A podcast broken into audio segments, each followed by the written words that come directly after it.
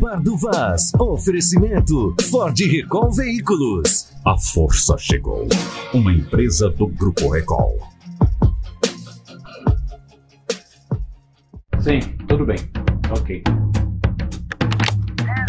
Entrando no ar, mais um bar do Vai.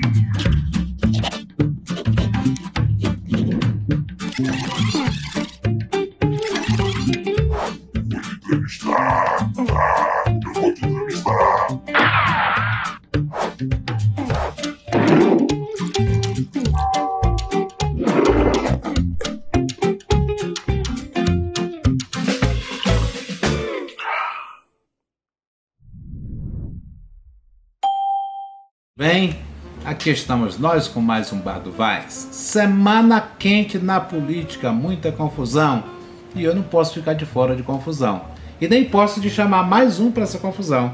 Eu vou conversar agora com o deputado Gerry Diniz. Tudo bem, Gerry? Tudo bem, vai.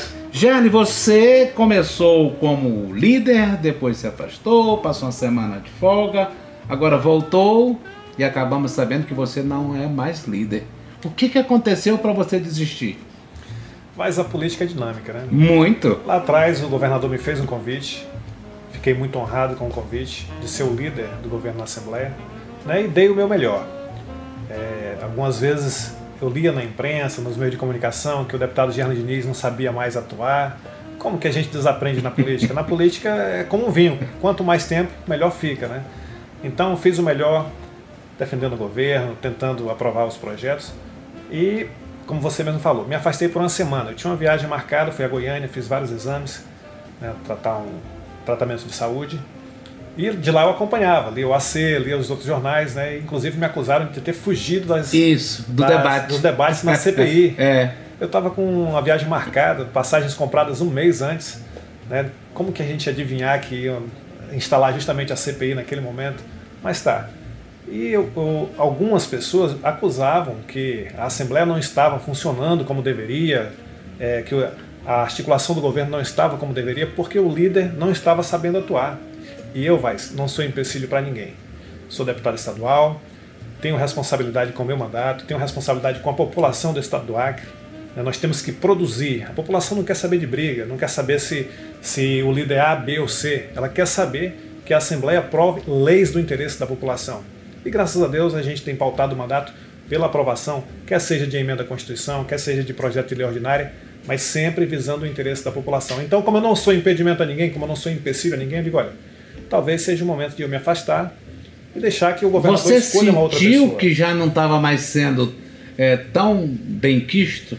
Não, não é que eu tenha sentido que eu não era bem quisto. Eu senti que se eu estava sendo visto por algumas pessoas como um líder que não estava conseguindo articular as coisas do governo, apesar do governo não ter sido derrotado. Você diz que. Você não, ah, os jornais dizem que o governo perdeu de 22 a 1 naquela Isso, votação. É. Mas eu não considero uma derrota, até porque a base do governo votou toda pela não aceitação daquele nome. Vocês votaram contra o Bistênio? Não, não foi Ou contra o nome que ele indicou? Eu acho que o momento daquela votação foi um momento atípico. Né? Ah, Havia várias questões com relação à indicação, que a pessoa já estava atuando, né? e tinha outras pessoas que estavam antes lá, que ainda tinham mandato. E a- a- ali não houve indicação nenhuma do líder, inclusive, o deputado Tia Não houve um pedido. Não, o deputado Tia chegou a mim e perguntou qual era a indicação. Eu digo, olha, eu não vou dizer para você votar assim ou assim. né? Tu votou contra? eu votei pela não aceitação do nome naquele momento. Você votou contra, Sim, então? inclusive deu até uma entrevista depois que apesar do currículo e tal, a gente entendia naquele momento que não era o melhor nome. Isso é natural, mas o fato de você ser base, o fato de você estar no governo não significa que você está engessado. Cada pessoa é um universo. As pessoas têm é, formações diferentes, sentimentos diferentes. Vai chegar um momento que a pessoa se sente obrigado a votar contra um projeto do governo. Agora me diga com toda sinceridade, a gota d'água foi foram aquelas três idas do vice Rocha na Assembleia para articular alguma coisa em favor do governo? Não, não, de maneira nenhuma. Né, eu acho que a gota d'água, que eu sou uma pessoa bem sincera, mas né, o que eu penso eu falo, eu não, não fico dando, criando arrodeios para dizer o que eu penso. Você me conhece, passei quatro anos na oposição, não tenho medo de falar o que eu penso, até porque um parlamentar que tem medo de se expressar, ele tem que procurar outra opinião. Sim. O parlamentar tem que ser uma pessoa firme nas suas posições.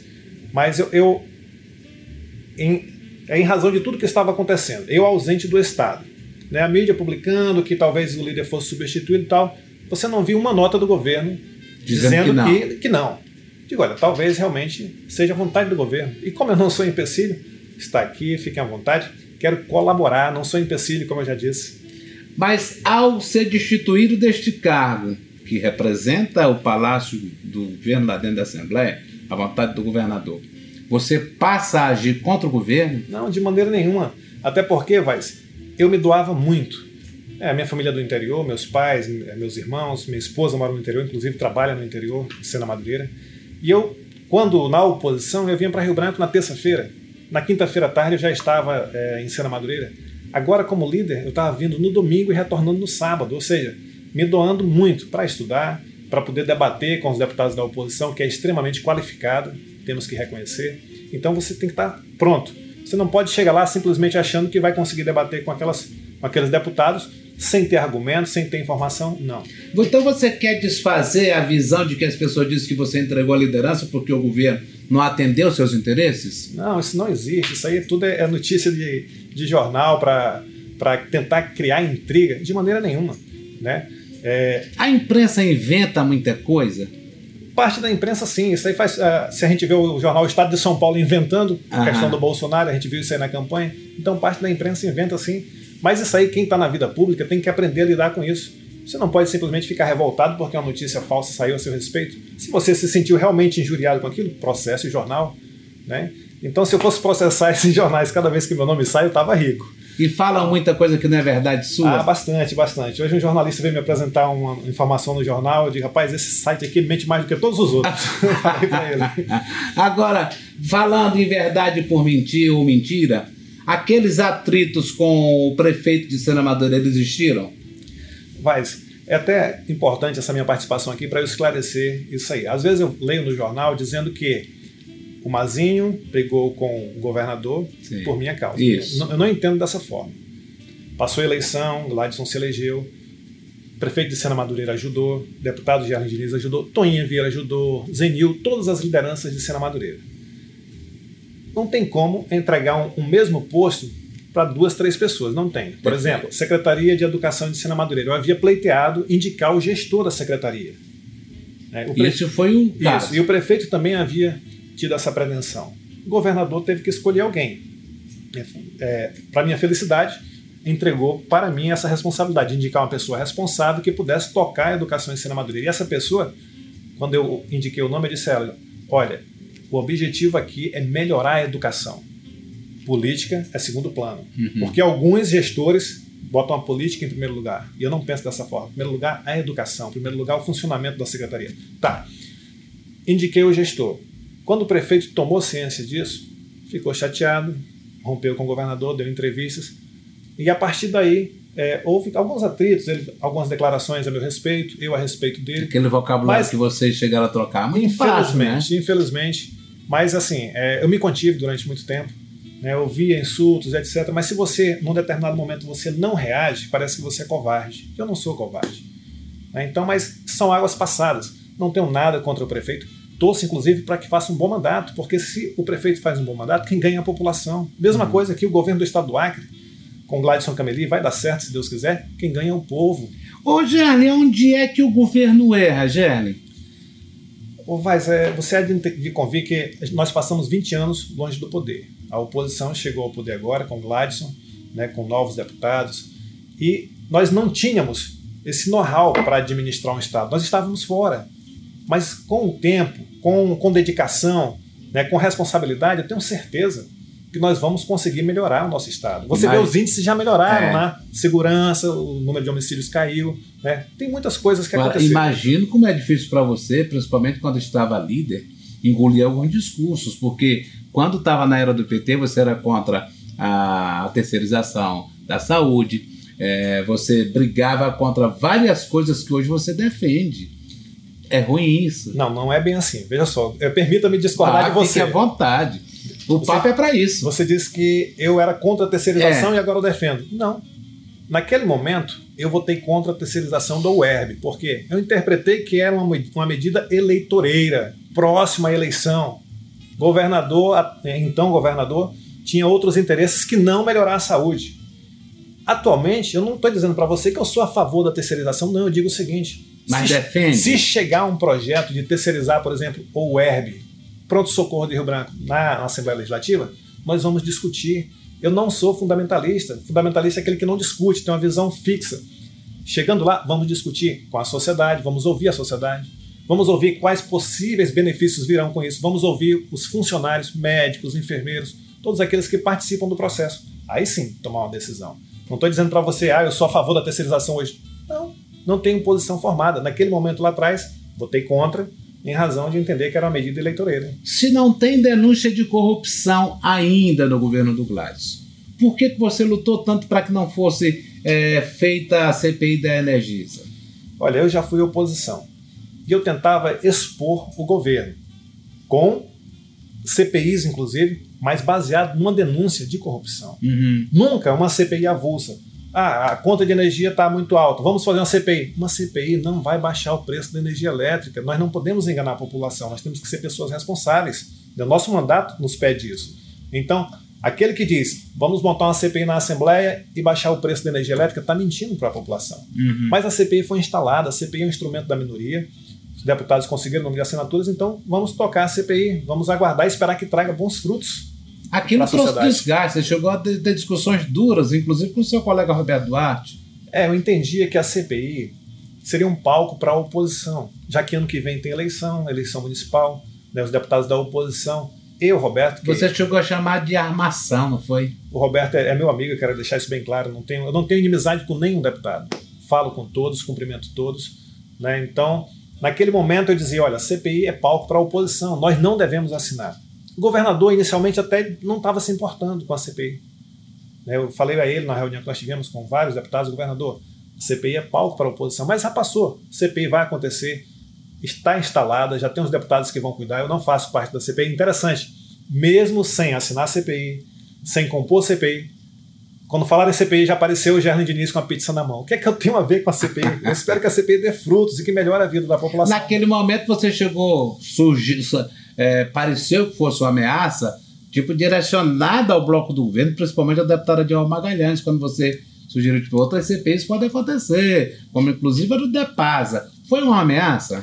Não, isso é, é uma, uma estratégia que o governo sempre utiliza. Não importa se é o Gladys, o governador, se é. Mas já que vamos investigar, vamos investigar outras coisas também. Aproveita e investiga tudo de uma vez, para não ficar montando uma CPI, aí passa seis meses e instala outra. Não. Estamos tratando sobre CPI, vamos instalar logo várias. Isso aconteceu com o Tião Viana. Quando eu propus a CPI da SEAB, salvo engano, né, o líder, ou então o líder Daniel Zen, propôs três, quatro CPIs distintas na casa. É, e você acha que vai dar alguma coisa ou não vai ter mais CPI nenhuma?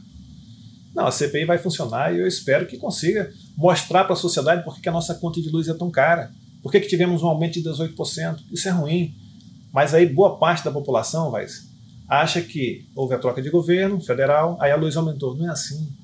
A energia aumentou porque foi privatizada e só foi privatizado porque estava falido. E quem Se faliu? o ICMS, cai? E quem faliu essa empresa Eletrobras? Quem estava no poder há 13 anos, que foi o governo do PT, emprestando dinheiro para Cuba, para Guatemala, para Angola, para todo mundo. Esse é da Eletrobras. motivos. É, você perguntou sobre o ICMS. Isso. Se diminuir o Que é ICMS, poder do governo, isso. tende a baixar o preço da energia. Agora, eu lhe pergunto, o governo tem dificuldades para pagar o salário dos trabalhadores, do servidor público. Tião Viana saiu do poder devendo 13º salário dos servidores públicos, devendo salário dos servidores do ProSaúde. Então, se nós vamos abrir mão de receita, baixando o ICMS da conta de energia elétrica, no final do mês corre um sério risco da gente não pagar os servidores. Temos que ter responsabilidade. Nós não podemos fazer as coisas simplesmente para, é, no momento, agradar a população e lá na frente a gente sofrer as consequências. O deputado, eu acho, eu sei que muitas vezes o senhor já ficou só com o governador discutindo assuntos de interesse desse Estado, interesse político, de como esse governo deve funcionar. O senhor viu sinceridade nas coisas que ele lhe disse? Se viu, por que, que as coisas não aconteceram conforme ele lhe disse?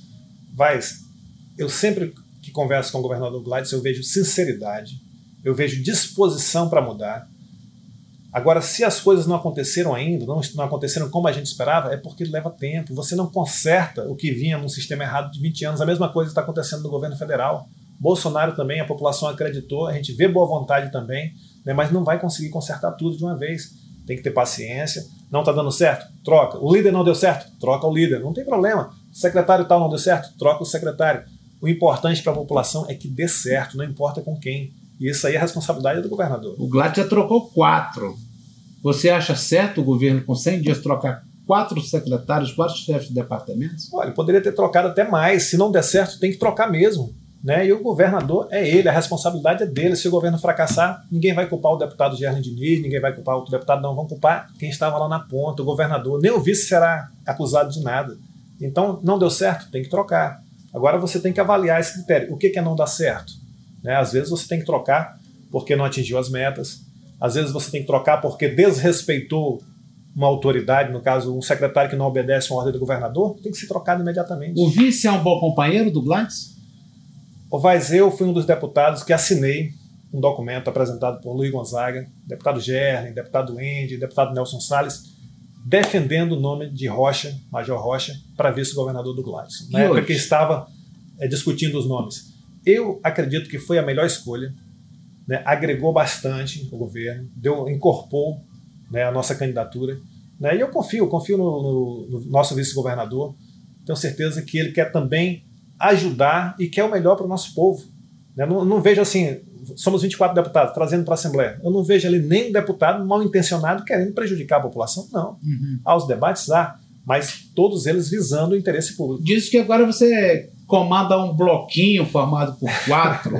é verdade? Mas isso não existe, né? Eu tenho alguns amigos que eu já tinha do mandato passado, por exemplo, o deputado Ende, e construí novas amizades. Deputado Neném, deputado Chico Viga, então nós somos muito amigos. E a gente o senta um junto. vota, o outro acompanha? Não, nem sempre. Né? Por exemplo, o deputado Neném Almeida assinou o pedido de CPI. Ele vem lá do sindicalismo, ele representa é, um sindicato, ele, ele tem as raízes dele lá dentro do sindicato. Ele jamais poderia ficar contra a CPI da Energisa. Então ele assinou. Já eu não assinei, deputado Andy não assinou, deputado Chico Viga não assinou. Isso não é problema. Nós somos amigos, a gente senta próximo, a gente discute, a gente às vezes vota junto, às vezes não. Né? Mas não existe de eu comandar ninguém. O Gerlin Diniz só comanda ele mesmo. Né? Eu só tenho o meu voto. Você disse agora há pouco que lutou muito para tirar esse poder do PT que estava enraizado aí já há quase 20 anos. E o que é que você acha do Gladys escolher um ex-membro da Frente Popular para ser o líder dele na Assembleia? O Che é oriundo da Frente Popular. Vaz, para nós chegarmos ao poder, nós que eu digo a oposição, as pessoas que apoiavam o governo do PT tiveram que deixar de apoiar o governo do PT e migrar para apoiar o, o candidato Gladson Cameli. Senão não ganharíamos. Se aqueles que votavam com o PT continuassem votando, eles estariam no poder até hoje. Então você vê, muitas pessoas que ajudaram o governo do PT migraram e vieram nos ajudar para que vencêssemos a eleição. Trazendo para a questão do, do deputado Tchê, realmente foi um deputado que se elegeu pela Frente Popular, né, mas foi convidado pelo governador para compor, para ajudar a construir uma base sólida na Assembleia. E eu não vejo problema dele ser o líder do governo na Assembleia, não vejo problema nenhum, eu quero contribuir. Inclusive, eu li hoje de manhã uma matéria no jornal, bem cedo, dizendo que, que eu não, não falava com o deputado. Ele É. passou por mim hoje, ele começou a rir, foi me contar, eu não tinha visto a matéria ainda. Falo, cumprimento. As pessoas não sabem, Tia, mas lá atrás eu tenho uma dívida, Ovais, De com- gratidão. com- de gratidão com o deputado Tia. O deputado Tia era candidato a deputado federal. E eu disputava a minha primeira eleição de deputado estadual.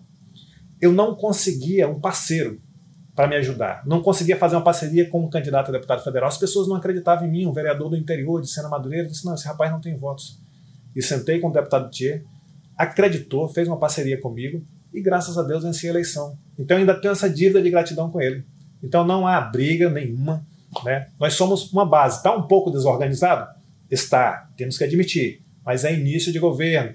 E eu tenho certeza que dentro em breve vai estar organizado. Já temos uma reunião marcada para sexta-feira de manhã com o governador, vice-governador. Você vai. Sim, estarei presente com certeza. Ô Tchê, governador saiu. Ô, tchê, desculpa, Tchê. Ô Gé, o governador saiu com a máxima de que o Rocha é o candidato dele a prefeito de Rio Branco. O que, é que você acha disso? Dá muito cedo?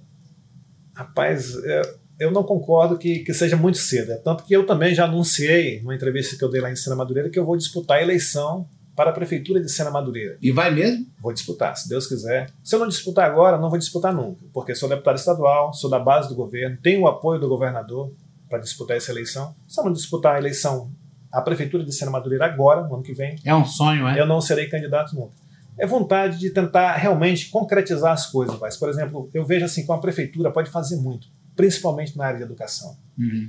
Eu vejo aquelas crianças que chegam na escola porque em casa não tem merenda. E lá tem. Então ele vai para a escola para merendar. O que é que eu penso? Eu digo, cara, será que dava? Será que dá para você já receber essa criança de manhã na escola com um café da manhã? Antes dela entrar na sala de aula, porque muitas vêm sem tomar café. É Assim, são muitos planos, né, muitos sonhos, vontade de fazer a diferença. No parlamento, Voltando ao, ao Rocha, o fato dele ser anunciado como candidato. Olha, o Rocha é, é um nome forte, nós temos que reconhecer. Eu acho que tem boa chance. Eu ainda não ouvi uma entrevista dele é, confirmando que é bem candidato. recente, é. né? A gente viu uma palavra do governador, Do dizendo governador. que se ele Sim. quiser, ele é o candidato a prefeito do governador. Mas se for, é um nome fortíssimo, eu tenho certeza que parte já com É uma grande, ideia que dá para pensar em apoiar? grande apoio, sim, a da base. né, nos ajudou, o PSDB é um partido aliado, e lá em Sena Madureira a gente vai inclusive buscar essa parceria com o PSDB também. Deixa eu agora dar uma palhinha para ti. Na sessão da Assembleia Legislativa eh, da quarta-feira, da quinta-feira, foi votado a mudança na lei 2138, né? Ah, sim, sim. E agora o que, que aconteceu? O gestor público não vai mais ser defendido pelo Estado? Acontece o seguinte: esse projeto de lei que nós aprovamos hoje, eu havia apresentado lá atrás, no meu primeiro mandato. Ele sequer foi apreciado na Comissão de Constituição e Justiça. Eu lembro que eu fiz vários discursos dizendo que era um absurdo o governo do estado, no caso o DERAC, gastar quase um milhão de reais com advogados para defender um ex-gestor, no caso o então prefeito Marcos Alexandre, e apresentei o projeto Isso é real. é real, não prosperou. Agora, nesse novo mandato, com o novo governo, eu reapresentei o projeto. Né? E, para minha satisfação, foi aprovado por unanimidade. Isso gera economia para o Estado? É, economizar de imediato? Não, mas pelo menos futuramente vai evitar gastos.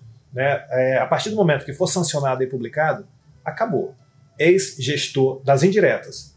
né? A gente tem que diferenciar. Não é dos órgãos, são das Uhum. entidades, das fundações, das autarquias. Os ex-gestores ou atuais gestores, em caso de ação, em razão dos atos Só praticados, vão ter que bancar do É bolso mais ou menos assim. Eu fui gestor e pratiquei um ato que está considerado legal. Mesmo assim, o Estado me oferece um dinheiro, no caso, um advogado para me defender. É, vamos levar para o DERAC, que é um- caso concreto. Digamos que, que você vai, se fosse o gestor do DERAC, e em razão de algumas ações suas, você respondeu o processo. Aí você saiu do DERAC. O DERAC ia ter que bancar as custas, ia ter que bancar, bancar os advogados para lhe defender, com recurso do DERAC. Sim. No caso lá concreto do, do ex-prefeito Marcos Alexandre, recurso deixou de ser investido em ramal, investido no pagamento do- dos fornecedores, de caminhoneiros. Então, para evitar esse tipo de coisa, apresentei, reapresentei o projeto e, para minha satisfação, foi aprovado. O que é que você fez como líder do governo que se arrepende? me arrependo é ter me estressado tanto com os problemas do governo. A gente não pode é, se envolver demais. Claro que a política é envolvente. É, a política é, eu gosto da política, eu gosto de conversar sobre política. Minha esposa ela reclama demais, diz que eu me dedico demais à política. Então, como líder, eu me dedicava mais ainda. né? eu me preparava demais para os debates. O deputado sabe que eh, não é querendo ser melhor do que os outros, mas eu me sinto na condição de conversar com os deputados da oposição, debater com os deputados de oposição sobre qualquer tema. Se eu não souber, eu estudo a respeito e a Uhum. gente se prepara e vai para lá. Então eu me, me dedicava demais. Eu acho que eu tinha que ter é, me, me distanciado um pouco, ficado um, um pouco mais afastado, né? E graças a Deus a gente deu essa recuada e agora a gente está só cuidando do mandato e vamos cuidar também no que vem da eleição na Ensina Madureira. Gerle, eu sei que você foi muito sincero no que você disse, mas eu quero que você seja agora sincero do fundo do coração. O Gladson diz que o governo já deu certo. Na sua opinião, já deu certo ou falta alguma coisa para dar certo? Em muitas áreas já deu certo, em outras ainda está esperando para acontecer. Né, A gente não pode dizer assim, o governo já deu certo 100%, ainda não. Mas muita coisa já mudou, vai. O governo anterior dizia que o Gladson não ia pagar os salários dos servidores de janeiro. Nós estamos pagando em dia e estamos economizando para pagar 13º, tanto dos servidores da ativa como dos aposentados e pensionistas. Então, essa primeira barreira que o governo anterior pregava, nós já superamos. Nós estamos pagando os fornecedores em dia. Além de recebermos uma dívida enorme, milionária com fornecedores, a gente está quitando os débitos do passado e está conseguindo pagar em dia o que é fornecido pelo governo. Eu cito como exemplo de gestão no nosso estado, só um exemplo, claro que tem muitas secretarias, tem muitos órgãos que estão aí dando show, trabalhando com, com austeridade, economizando, mas o exemplo principal, Detran, Detran Acre. Você vê, o Detran, em 2018, ele arrecadou 70 milhões, gastou 75. Absurdo. Fechou o ano devendo 5 milhões de reais. Você vê, o Detran hoje é um, uma entidade organizada. Tinha mais de 50 veículos alugados para o Detran, hoje tem 17. É superavitário. No final do ano, eles vão ter economizado recursos suficientes para construírem uma cidade do Detran, uma nova sede, inclusive um projeto. Eles já têm um terreno ali próximo à Arena da Floresta e vão construir uma nova sede com todos os serviços no mesmo local. Hoje, para você fazer os serviços que necessita, você que tem automóvel, você tem que ir em vários lugares. Faz lá o licenciamento no canto, tem que fazer. É, vai no outro canto para fazer lá a checagem, como é que tá a pisca, etc. Não sei o que. Não pode. Isso é trabalho demais para a população além de pagar aluguéis. Né? Paga aluguel, paga 40 mil de aluguel, 30 mil de aluguel. Então, na hora que você traz para um prédio público construído com recurso próprio do Detran, você vai economizar e vai oferecer um serviço de maior qualidade. Então, isso aí, governo Gladson. Uhum. Exemplo de, de uma repartição, no caso, uma entidade, que é o Detran, é uma autarquia, né? Que mostra eficiência na gestão. Então, é um exemplo que deu certo 100%. Claro, tem muitos outros lugares, muitos outros órgãos que tem que melhorar muito. Mas a gente vai cobrar, o governo vai cobrar, e tem que dar certo. Se não der certo, sai. Uhum. Obrigado, deputado, pelos esclarecimentos. Foi muito bom conversar contigo para tirar as dúvidas exatamente dessa questão da liderança, que todo mundo conta uma história e, na verdade, quem está sendo vítima dessa história todinha nunca fala. E você deixou bem claro que a ideia da mudança é boa para o governo, é boa para todo mundo. É, eu que agradeço a oportunidade de vir aqui. Quando o rapaz me ligou convidando, eu digo: quer que eu vá agora? é, não me escondo, gosto de conversar, gosto de dar entrevistas. Né, isso aí faz parte da, da minha personalidade. Agradeço o convite, viu, Vaz? A gente está à disposição. Legal. Muito obrigado pelo carinho da sua audiência. Continue prestigiando a nossa programação. Esta semana, com o Gameleira Connect, já com a volta do Marcos Vinícius, que estava de férias, chegou bem mais moreno. Um abraço.